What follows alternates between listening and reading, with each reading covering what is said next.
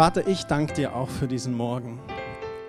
Ich danke dir für dein kostbares Wort, dein Testament, dein Vermächtnis an uns. Und Herr, ich bete für uns alle und für mich auch, ich öffne meine geistlichen Augen, weil ich dich sehen möchte, wie du wirklich bist. Ich öffne meine geistlichen Ohren, weil ich hören möchte von dir, Geist Gottes. Und Vater, hilf mir, dein Wort in Freiheit und Klarheit zu verkündigen. Und Herr, ich vertraue darauf, dass du die Herzen vorbereitest, dass der Samen deines Wortes in unser Herz geht und gute Frucht hervorbringt. In Jesu Namen. Amen. Wir haben letzte Woche über Buße geredet. Und ich habe euch versprochen, dass wir heute über Gnade sprechen, weil Buße und Gnade Hand in Hand gehen. Wir haben in Gottes Wort geschaut. Wir haben in Gottes Wort gesehen, dass jeder Mensch grundsätzlich vor Gott mal gleich ist in dem Bezug, dass jeder von uns sündigt, dass jeder von uns Sünder ist. Und dass wir eines Tages vor Gott stehen werden und dass Gott aber jetzt schon einen Weg geschaffen hat durch Jesus Christus, der am Kreuz schuldlos für unsere Sünde sein Leben gelassen hat. Und das Blut Jesu uns frei macht von Sünde. Und der Weg, das zu tun ist, dass wir mit einem aufrichtigen, ehrlichen Herzen zu Gott kommen und ihm bekennen, ich habe gesündigt. Und Gott ganz deutlich in seinem Wort sagt, dass er uns dann Vergebung zuspricht und uns das frei macht von dieser Schuld. Und Gottes Wort sagt auch, dass wenn du in deinen Vergehungen involviert bist mit Personen und dort Menschen verletzt hast, dann ist es nicht nur dass unsere Verantwortung, dass wir zu Gott gehen, um Vergebung bitten, sondern dass wir auch zu den Menschen gehen und reinen Tisch schaffen, dort wo Dinge passiert sind. Ich habe mal ins Lexikon geschaut was Begnadigung oder Gnade eigentlich ist. Und da steht der Begriff Gnadenbefugnis bezeichnet das Recht, Gnadenerweise zu erteilen. Das heißt, rechtskräftig verhängte Strafen zu erlassen, zu ermäßigen oder auszusetzen. Es wird als Begnadigungsrecht oder Gnadenrecht bezeichnet. Und diese Begnadigung ist meistens ein Befugnis von Staatsoberhäuptern. Wir kriegen das öfters mal in der Presse mit, wenn ein Fall ist in einem Land, wo eine Todesstrafe verhängt wurde und wo dann Menschen doch begnadigt werden. Eine Geschichte, die uns sicherlich sehr bewegt hat in den letzten Wochen. Ich weiß nicht, ob ihr das alle mitbekommen habt. Die schwangere Mutter im Sudan, die zum Tode verurteilt wurde, weil sie ihr Christsein lebt. Und man hat ihr dann noch erlaubt, das Kind äh, zu gebären in, im Gefängnis. Und äh, jetzt, gestern war noch mal eine Meldung irgendwie im Internet auch, dass sie anscheinend begnadigt ist. Ich weiß nicht, wie, wie sicher das ist. Aber wenn das so ist, dann wäre das wirklich eine Gebetserhörung, weil viele Menschen weltweit für sie gebetet haben. Aber das wäre so ein Schritt von Begnadigung. Und ich möchte mit euch schauen in Epheser Kapitel 2 ab Vers 4. Da schreibt Paulus an die Epheser und er sagt, Gottes Barmherzigkeit ist groß. Wegen unserer Sünden waren wir in Gottes Augen tot. Doch er hat uns so sehr geliebt, dass er uns mit Christus neues Leben schenkte.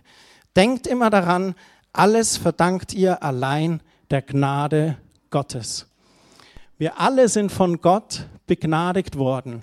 Genau wie Beat vorhin gesagt hat, Jesus reicht uns die durchbohrte Hand hin. Und unsere Frage ist, nehmen wir diese Hand? Und wenn wir diese Hand nehmen, dann nehmen wir unseren Begnadigungsbrief, unseren Schuldenerlass. Vers 6 heißt es weiter, durch den Glauben an Christus sind wir mit ihm auferstanden und haben einen Platz in Gottes neuer Welt. So will Gott in seiner Liebe zu uns, die in Jesus Christus sichtbar wurde, für alle Zeiten die Größe seiner Gnade zeigen. Jesus Christus, seine Liebe zeigt uns Gottes Gnade. Jesus war ohne Schuld, ohne Fehler. Und wie ein Schaf, Schaf, das man zur Schlachtbank führt, sagt Jesaja, hat man ihn hingerichtet. Und aus Liebe zu uns. Das zeigt die Größe der Gnade Gottes für uns. Vers 8 heißt es, denn nur durch seine unverdiente Güte seid ihr vom Tod errettet worden. Ihr habt sie erfahren, weil ihr an Jesus Christus glaubt. Dies alles ist ein Geschenk Gottes und nicht euer eigenes Werk. Durch eigene Leistungen kann man bei Gott nichts erreichen. Deshalb kann sich niemand etwas auf seine guten Taten einbilden. Also einzig der Glaube an Jesu Opfertod am Kreuz, der bringt uns diese Rettung, der bringt uns die Begnadigung. Nicht die guten Werke, nicht, dass wir dem Mütterchen über die Straße helfen, die Tür aufhalten, dem Pastor das Banner aufstellen am Sonntag. Das bringt uns nicht in den Himmel. Allein die Gnade Gottes, Jesus Christus, ist ganz wichtig. Und statt uns für unsere Sünden büßen zu lassen, da eine Strafe abzusitzen, da schenkt er uns Leben und Vergebung. Das ist die frohe Botschaft des Evangeliums. Der Johannes hat Briefe geschrieben, auch in dem ersten Johannesbrief Kapitel 1, Vers 8, da heißt es, wenn wir behaupten, sündlos zu sein, da betrügen wir uns selbst. Dann ist kein Fünkchen Wahrheit in uns. Und dann heißt es weiter im Vers 9, wenn wir aber unsere Sünden bekennen, dann erfüllt Gott seine Zusage treu und gerecht. Er wird uns unsere Sünden vergeben und uns von allem Bösen reinigen. Das ist Gottes Zusage. Wichtig ist zu sehen, Buße ist nur da möglich, wo wir wirklich Sündenerkenntnis haben. Und da gehört auch dazu, dass wenn wir uns entscheiden, Christus nachzufolgen, dass wir auch erlauben, dass wir durch den Geist Gottes und durch das Wort Gottes unser Gewissen erneuern lassen. Dass wir erkennen, wo vielleicht Bereiche sind, wo wir Gott noch nicht reingelassen haben, aber ihn reinlassen sollten. Und wo dann vielleicht Dinge sind, wo Gott einen Finger auf was legt und sagt, da wäre eine Buße notwendig. Und wisst ihr, was das Schöne ist? Buße ist eigentlich kein schlechtes Wort. Buße ist herrlich, weil ich erkenne einen Fehler, den ich gemacht habe. Ich habe eine Lösung für den Fehler, indem ich mich begnadigen lasse von Gott. Und Gott hilft mir dann auch, wenn Menschen involviert sind, in Liebe auf Menschen zuzugehen. So Buße ist was ganz Tolles, was ganz Geniales. Ja, es gibt Menschen, die nicht bereit sind zur Buße. Und dann kracht es immer wieder mal. Und es ist nicht gut, weil eigentlich stehen sie sich selber im Weg. Aber wenn wir da bereit sind, diese Sündenerkenntnis zu haben und in die Buße zu gehen, dann ist wirklich Besserung möglich. Und dann haben wir auch für uns ein besseres Leben. Und ich habe letzte Woche davon erzählt, es gibt auch zwei Extreme, wie wir reagieren können. Also die goldene Mitte ist, dass wir Bußerkenntnis haben, also Sündenerkenntnis und dann einfach Buße tun bei Gott und das genießen und mit ihm weitergehen. Es gibt aber das, das, das eine Extrem, dass wir sagen, ja, Jesus vergibt eh, dann mache ich es halt wieder und so dieses, ja, die billige Gnade. Gehe ich halt einen trinken und nächsten Morgen wache ich auf mit dem Kopf und Gott bitte verzeih mir. Ich habe dafür meinen Tempel des Heiligen Geistes Dinge getan, die waren nicht so gut. Aber wenn es so zur Gewohnheit wird und so eine billige Gnade ist, dann ist es schade, weil meiner Meinung nach entehrt es auch das Opfer Jesu und es sollte ganz aufrichtig sein. Und dann gibt es aber das andere Extrem, dass wir uns so schuldig fühlen und so dreckig fühlen, dass wir denken, wir, wir sind gar nicht mehr würdig, in Gottes Gegenwart zu treten. Und das ist eigentlich eine, eine Lüge vom Teufel, vom Feind, der uns einreden möchte, du bist es nicht mehr wert, du bist nicht mehr würdig. Aber das stimmt nicht. Johannes hat geschrieben, Gott ist treu und gerecht. Wenn wir unsere Sünden bekennen, dann vergibt er uns. Und es ist ganz, ganz, ganz wichtig. Und da kommt mir auch in Erinnerung das Gleichnis vom verlorenen Sohn. Der Sohn, der sein Geld wollte und weggegangen ist, verprasst hat und wirklich ganz unten angekommen ist. Und ganz ruhig zum Vater zurückkehrt und sagt, ich weiß gar nicht, ob was mich erwartet. Und was macht der Vater? Er sieht ihn und rennt ihm mit offenen Armen entgegen. Und das ist unser Gott, das ist unser Jesus. Okay? So du bist würdig, in Gottes Gegenwart zu treten, egal was du gemacht hast. Egal wie groß dir deine Sünde vorkommt, ist für Gott kein Problem. Okay? Marianne, du hattest auch noch etwas, was du sagen wolltest. Also ich hatte heute im Frühgebet auch diesen Eindruck, dass es Menschen gibt, die hier sind, die voll mitfließen, was jetzt Christian sagt. und das auch verstehen im Kopf. Und vielleicht Dinge sind im Leben, wo sie sagen, Mai, aber super, ich glaube wirklich, was du sagst, aber das geht halt nicht, da kann Gott nicht reinkommen. Im Kopf wissen wir es, aber im Herzen ist es nicht angekommen. Ich kenne selber solche Situationen, wo ich gedacht habe, Mai, du bist so ein großer Gott und ich weiß es, aber ich habe mich arrangiert, versteht ihr? Es war für mich okay. Das war einfach so ein, ja, ein Arrangement zwischen Gott und mir. Und wenn da Gott reinkommt, wenn er euch diese Offenbarung gibt, wenn es runterrutscht ins Herzen, in das Herz, das ist wie der schönste Tag in eurem Leben. Das ist wie als Frau vor dem Traualtar zu stehen oder das Kind in den Armen zu halten. Es gibt nichts Schöneres. Und da möchte ich euch jetzt noch für den Rest der Predigt auch nochmals ermutigen, öffnet euer Herz, vertraut Gott, vertraut dem Heiligen Geist. Gnade ist nicht nur ein Wort, sondern Gnade zeigt sich in Aktion. Ich möchte ein paar Stellen euch ins Gedächtnis rufen, die haben wir nicht auf dem Beamer, die einfach zeigen, dass Gnade eines der herausragendsten Merkmale in Jesu Leben war. Es gibt in Markus Kapitel 2 die Geschichte, wo der Zolleintreiber Levi oder Matthäus berufen wird von Jesus. Und er wird zum Essen dort eingeladen und es heißt dann in dem Kapitel, dass er bei ihm zu Hause war zum Essen und es waren viele andere Leute mit schlechtem Ruf dort. Zolleinnehmer hatten einen ganz schlechten Ruf damals. Und die Pharisäer sagten dann, was sucht er denn bei dem Gesindel? Und Jesu Antwort war, die Gesunden brauchen keinen Arzt, sondern die Kranken. Begreift doch endlich, was Gott meint, wenn er sagt, nicht auf eure Opfer oder Gaben kommt es mir an, sondern darauf, dass ihr gnädig und barmherzig seid. Ich bin gekommen, um Menschen in die Gemeinschaft mit Gott zu rufen, die ohne ihn leben und nicht solche, die sich sowieso an seine Gebote halten. Jesus hatte ein starkes Interesse, mit diesem Gesindel zu sein. Eine andere Geschichte aus Lukas Kapitel 7. Jesus ist zu Gast im Haus des Pharisäers Simon. Und da kommt eine Prostituierte rein, benetzt mit ihren Tränen die Füße von Jesus, wäscht sie und trocknet sie mit den Haaren. Und dann heißt es in diesem Kapitel, dass der Pharisäer denkt, Mensch, weiß Jesus nicht, wer diese Frau ist? Offensichtlich war sie eine stadtbekannte Prostituierte. Auf alle Fälle wusste der Pharisäer, wer sie war. Manche Leute haben auch an dieser Stelle gesagt, interessant, warum weiß der Pharisäer, was sie arbeitet? Aber er denkt diese Gedanken und Jesus kriegt das mit, obwohl er es gar nicht ausspricht. Und Jesus unterbricht ihn.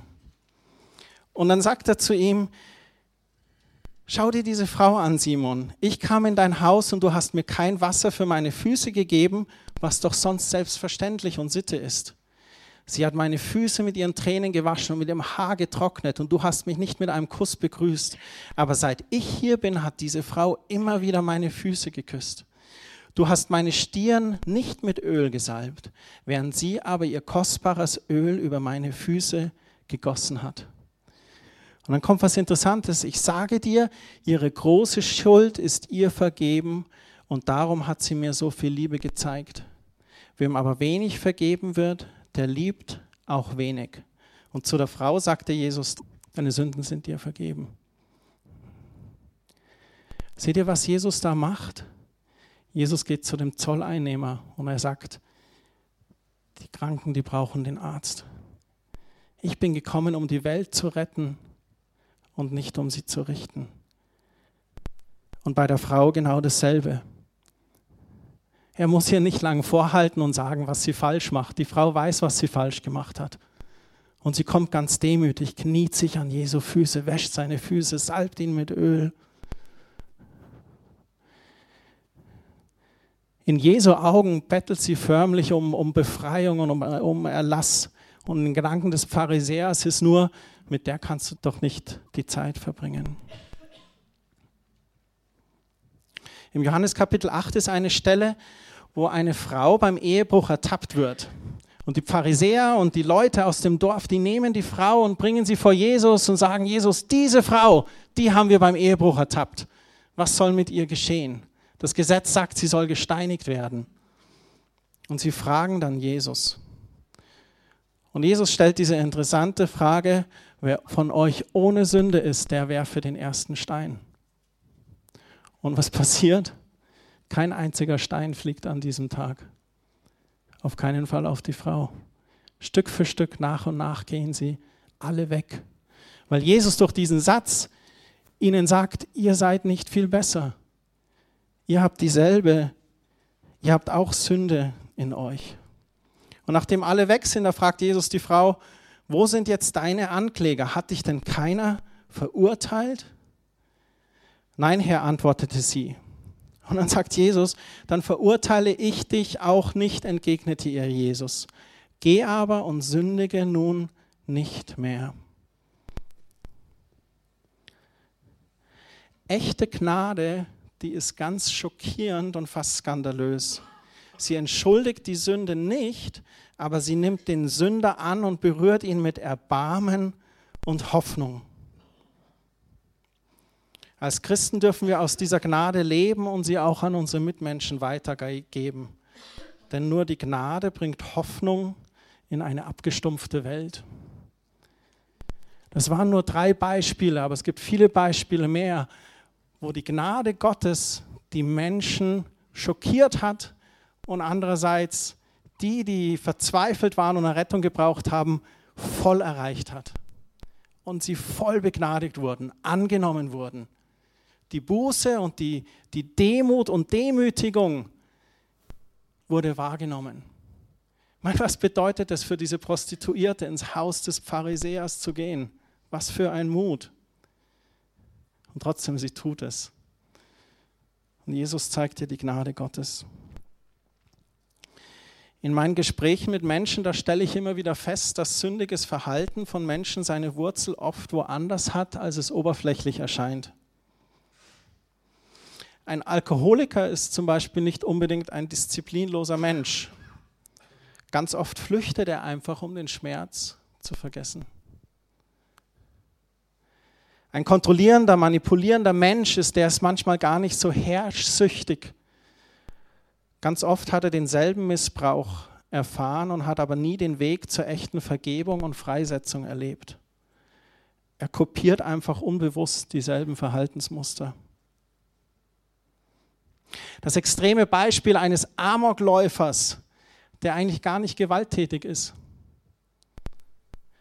Ganz oft sind der Person einfach die Sicherungen durchgebrannt und er möchte, dass einmal im Leben irgendjemand wirklich zuhört, ihn ernst nimmt, wahrgenommen wird.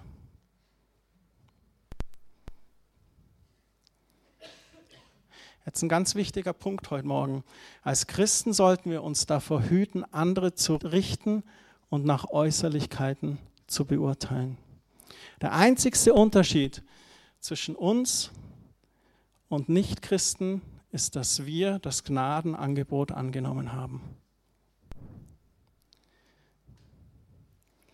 Vielmehr sollten wir für Menschen beten, für sie da sein und ihnen praktische Hilfestellung geben.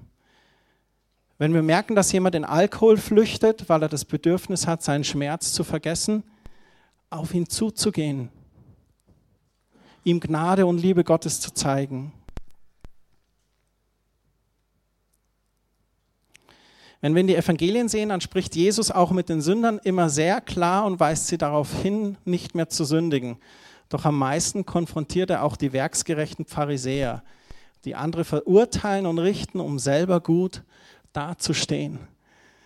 Und ihr könnt zu Hause mal in Matthäus Kapitel 23 lesen.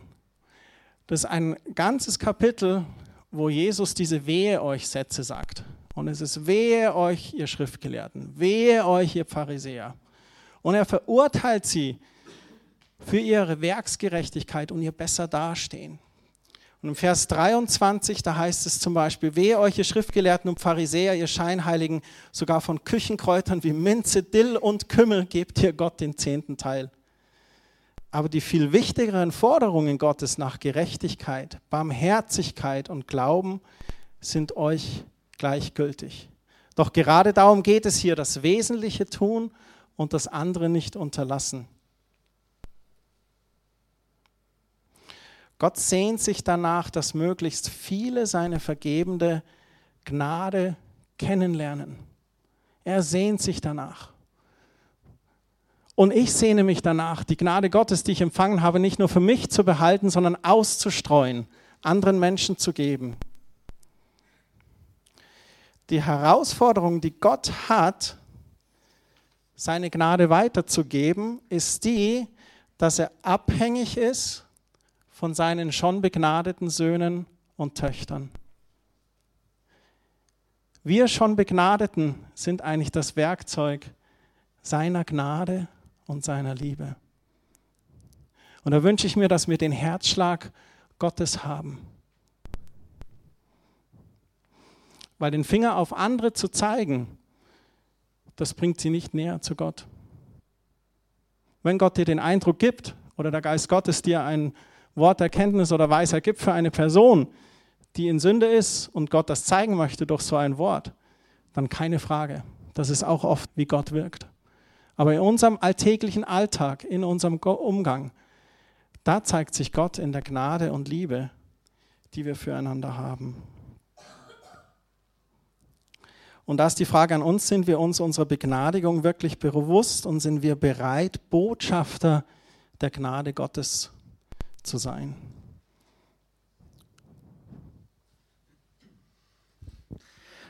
Hallo, guten Morgen. Mir ist gerade etwas eingefallen, ähm, weil ja in meiner Arbeit mit, mit der Sprache im Deutschen äh, möchte ich einfach was ergänzen. Äh, und zwar, weil wir Deutschen haben mit Gnade oft zwei verschiedene Aussagen im Kopf. Das eine ist, im Ursprung im, im Altgriechischen, weiß nicht, ob nehme ich was noch weg? Nee. Äh, steht Charis. Daher kommt unser Charisma. Das ist das unverdiente Geschenk. Und ähm, da gibt es dieses Beispiel, ähm, es klaut jemand einem 100.000 Euro. Und ähm, im Deutschen gibt es zwei Möglichkeiten, mit Gnade als Wortbedeutung umzugehen. Das eine ist, oh, ich bin begnadet. Das heißt, ich habe Charisma, ich habe ein unverdientes in mir, etwas, was mir geschenkt worden ist. Aber wenn ein Richter zum Beispiel Uli Hoeneß jetzt auf Bewährung verurteilt hätte, dann würde man sagen, oh, ein gnädiges Urteil. Das ist ein gnädiger Richter. Das sind aber zwei Paar Stiefel. Und ähm, eigentlich wäre es ein barmherziger Richter und kein gnädiger Richter, weil ein gnädiger Richter heißt, er schenkt komplett die Strafe und gibt noch was dazu. Das ist im Ursprung bei Karis. Wenn also jemand 100.000 Euro klaut, dann sagt er, vergiss es, behalt die 100.000 Euro, ich gebe dir nochmal 100.000 Euro dazu. Und das steckt, was die Tiefe, die Bedeutung von Gnade anbelangt, in dem Wort Charis. Ich wollte es nur sagen, weil im Deutschen ist es oft so ein gnädiger Richter, aber der verurteilt ja trotzdem. Und Jesus hat uns freigesprochen. Und deswegen geht die Gnade in unserem Fall so tief. Das ist etwas anderes als ein gnädiger Richter. Sehr gut, danke Stefan. Es gibt ein äh, Gleichnis noch in, in Lukas. Ich möchte es jetzt nicht ganz anschauen, aber es ist ein Gleichnis, wo Jesus erzählt, dass ein Mensch 100 Schafe hatte und eins geht verloren und was tut er dann? Und dann heißt es, dass er so lange sucht, bis er es gefunden hat. Und in Lukas 15, Vers 7, da heißt es, ich sage euch, so wird man sich im Himmel auch, so wird man sich auch im Himmel freuen über einen Sünder, der zu Gott umkehrt. Mehr als über 99 andere, die nach Gottes Willen leben und nicht zu ihm umkehren müssen. Und da in diesem Gleichnis, da sieht man einen Herzschlag Gottes ganz deutlich für verlorene Schafe. Man könnte fast sagen, wenn wir jetzt hier so diese knapp 100 Personen sind und heute fehlt einer, dann macht sich Gott eigentlich Gedanken, was ist mit dem, der nicht da ist. Die anderen sind ja quasi bei mir.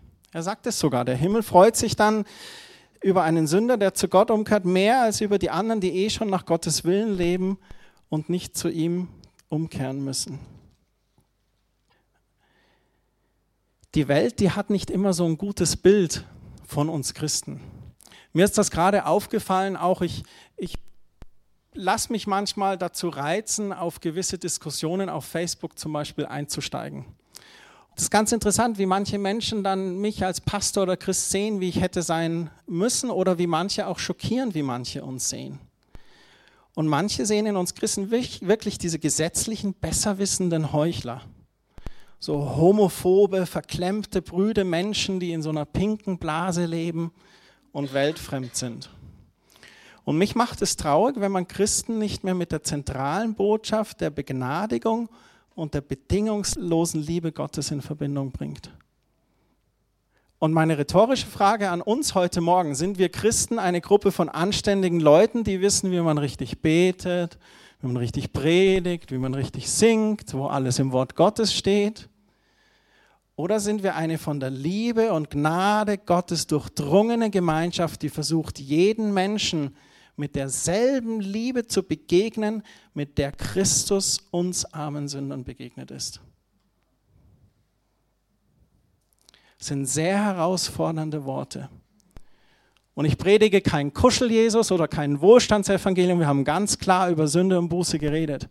Aber wir als Volk Gottes, wir sollten bekannt sein für die Liebe und Gnade Gottes und keine Fingerzeigmenschen sein. In Johannes 3,16 sagt Jesus, Gott hat die Menschen so sehr geliebt, dass er seinen einzigen Sohn für sie hergab. Jeder, der an ihn glaubt, wird nicht zugrunde gehen, sondern das ewige Leben haben.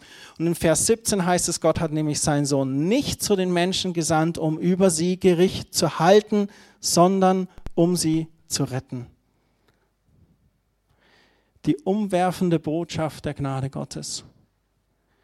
Und wir sollten Jesus nachahmen und nicht den Finger zeigen und richten, sondern versuchen zu retten, wo es zu retten gibt. Wo ist das hundertste Schaf, das noch nicht in den Genuss gekommen ist, Gemeinschaft mit Gott zu haben? Wo ist das Schaf, das noch nicht begnadet ist? Wo ist das Schaf, das noch verblendet ist, noch blind ist? Wo ist das Schaf, dem, das wir lieben können, dem wir mit Gnade begegnen können? Das ist manchmal auch sehr herausfordernd. Ich möchte kurz was sagen zu Gnadenpersonen. Ich bin auf diesen Begriff Gnadenperson bekommen über ein Buch von Philip Yancey, ein Christ aus Amerika, Journalist von Christianity Today, einer äh, Zeitung und christlichen Online-Portal, äh, Nachrichtenportal. Und er hat dieses Buch Gnade ist nicht nur ein Wort. Und er spricht von Personen, die Gott ihm über den Weg gesandt hat. Er kommt eigentlich auf dieses Thema Gnade erst, weil er eine Begebenheit hat. Er hat einen äh, bekannten Freund, den er seit langen Jahren kennt und der ihm eines Tages eröffnet, dass er eigentlich homosexuell ist und es aber verleugnet und nicht mehr weiß, wie er zurechtkommen ist. Und Philipp Jansi ist dann konfrontiert, erstmal mit diesem Menschen umzugehen. Und er kommt dadurch in diesen Punkt Gnade und schaut dann weiter rein und wie können wir gnädig sein mit Menschen? Wie können wir liebevoll mit Menschen sein, wo uns vielleicht ein äußeres Verhalten als Christen überrascht, ich weiß nicht, schockiert, uns unwohl fühlen lässt oder wir sagen, okay, das Wort Gottes sagt etwas anderes. Wie kann ich den trotzdem lieben? Wie kann ich dem die Gnade Gottes bringen? Und er nimmt einen in diesem Buch so mit auf die Reise und sagt, dass er feststellt in seinem Leben, dass Gott ihm so Gnadenpersonen auch schickt. Und er sagt, er ist überzeugt davon, dass sie dazu da sind, ihm die Gnade Gottes zu lehren. Und wenn mir so Menschen begegnen, die mich herausfordern, dann denke ich immer an meine eigene Begnadigung. Ich habe es nicht verdient, doch Gnade ist mir geschenkt worden. Als Christ darf ich aus ihr leben und sie an meine Mitmenschen weitergeben. Und er sagte einen Satz, den fand ich ganz gut. Wir sind alle komische Typen, doch Gott liebt uns trotzdem. Und es stimmt, da steckt so viel Wahrheit drin. Und wenn da Personen sind, wo du dir denkst, oh, die Person, die reizt mich so sehr, dann überleg mal, okay, warum reizt die dich? Was möchte Gott dir da zeigen? Für dich? Weil manchmal reizen uns ja Personen, weil die was triggern in uns, was vielleicht in unserem Charakter so ein bisschen drin steckt. Und manchmal aber auch das ganz bewusst wahrzunehmen als eine Person, wo du Gnade zeigen kannst, wo du Liebe Gottes zeigen kannst. Ich möchte noch abschließen mit einem Zitat von der Mutter Teresa. Eine Person, die sehr selbstlos gelebt hat in Indien. Ihr Ziel war, Menschen die Liebe Gottes zu geben und ganz praktisch in Taten. Und sie hat gesagt, Menschen sind oft unverschämt und egozentrisch, vergib ihnen trotzdem. Wenn du freundlich bist, mögen Menschen deine Motive in Frage stellen. Sei trotzdem freundlich. Wenn du ehrlich bist, mag es sein, dass sie dich betrügen. Bleib trotzdem ehrlich. Wenn du Freude im Leben findest, da kann es sein, dass sie eifersüchtig werden. Freue dich trotzdem. Tue Gutes, auch wenn es morgen vielleicht schon vergessen ist. Gib der Welt das Beste, das du hast, auch wenn es niemals genug sein wird gib es trotzdem. Denn am Ende des Tages ist es eine Sache zwischen dir und Gott. Es war nie wirklich eine Sache zwischen dir und den Menschen. Am momentanen Punkt, wo wir stehen, ist es zwischen uns und Menschen. Aber eines Tages stehen wir vor Gott und Gott wird mich fragen, Christian, in dieser Situation, warum hast du so gehandelt? Und im Wort Gottes heißt es sogar, dass Gott, wenn wir, wenn wir vor Gott stehen, dass er unsere Tränen sammeln wird. Und meine Überzeugung ist für mich sicherlich, weil ich sehe und erkenne, wo ich hätte tun können, aber habe nicht getan.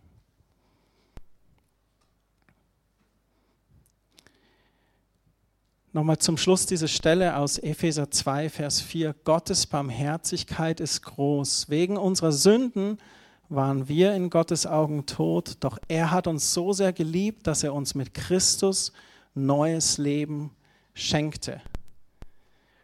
Denkt immer daran, alles verdankt dir allein der Gnade Gottes.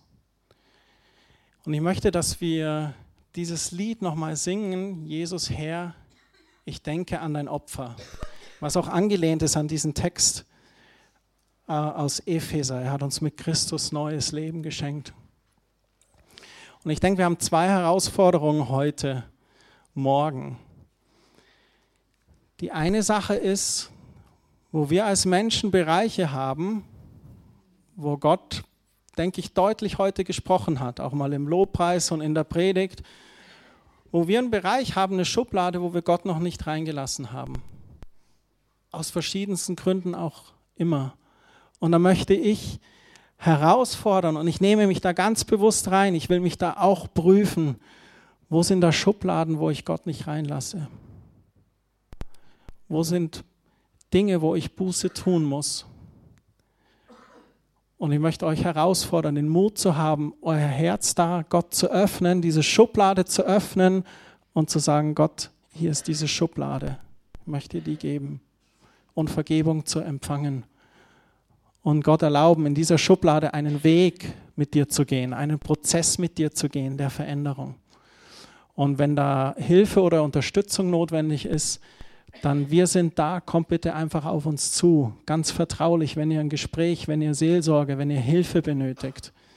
Bitte scheut euch nicht.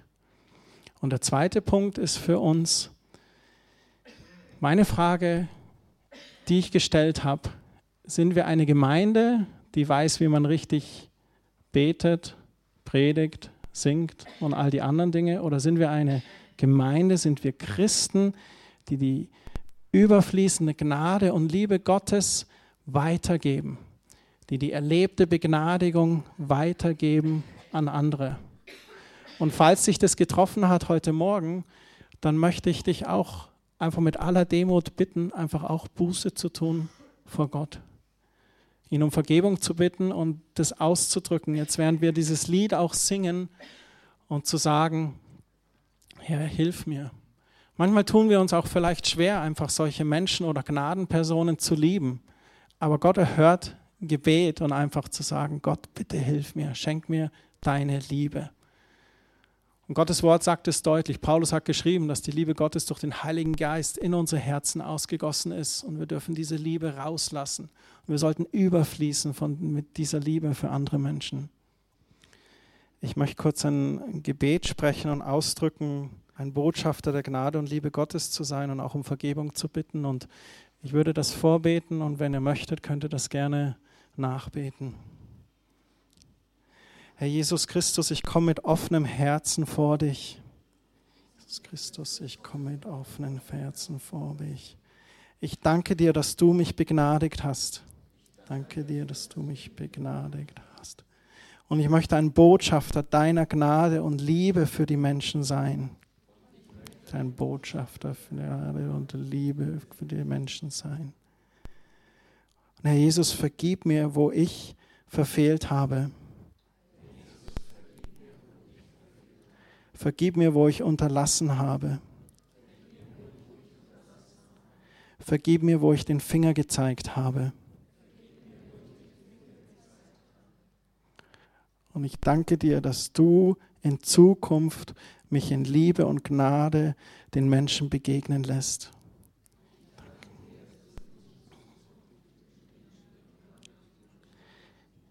In Jesu Namen. Amen.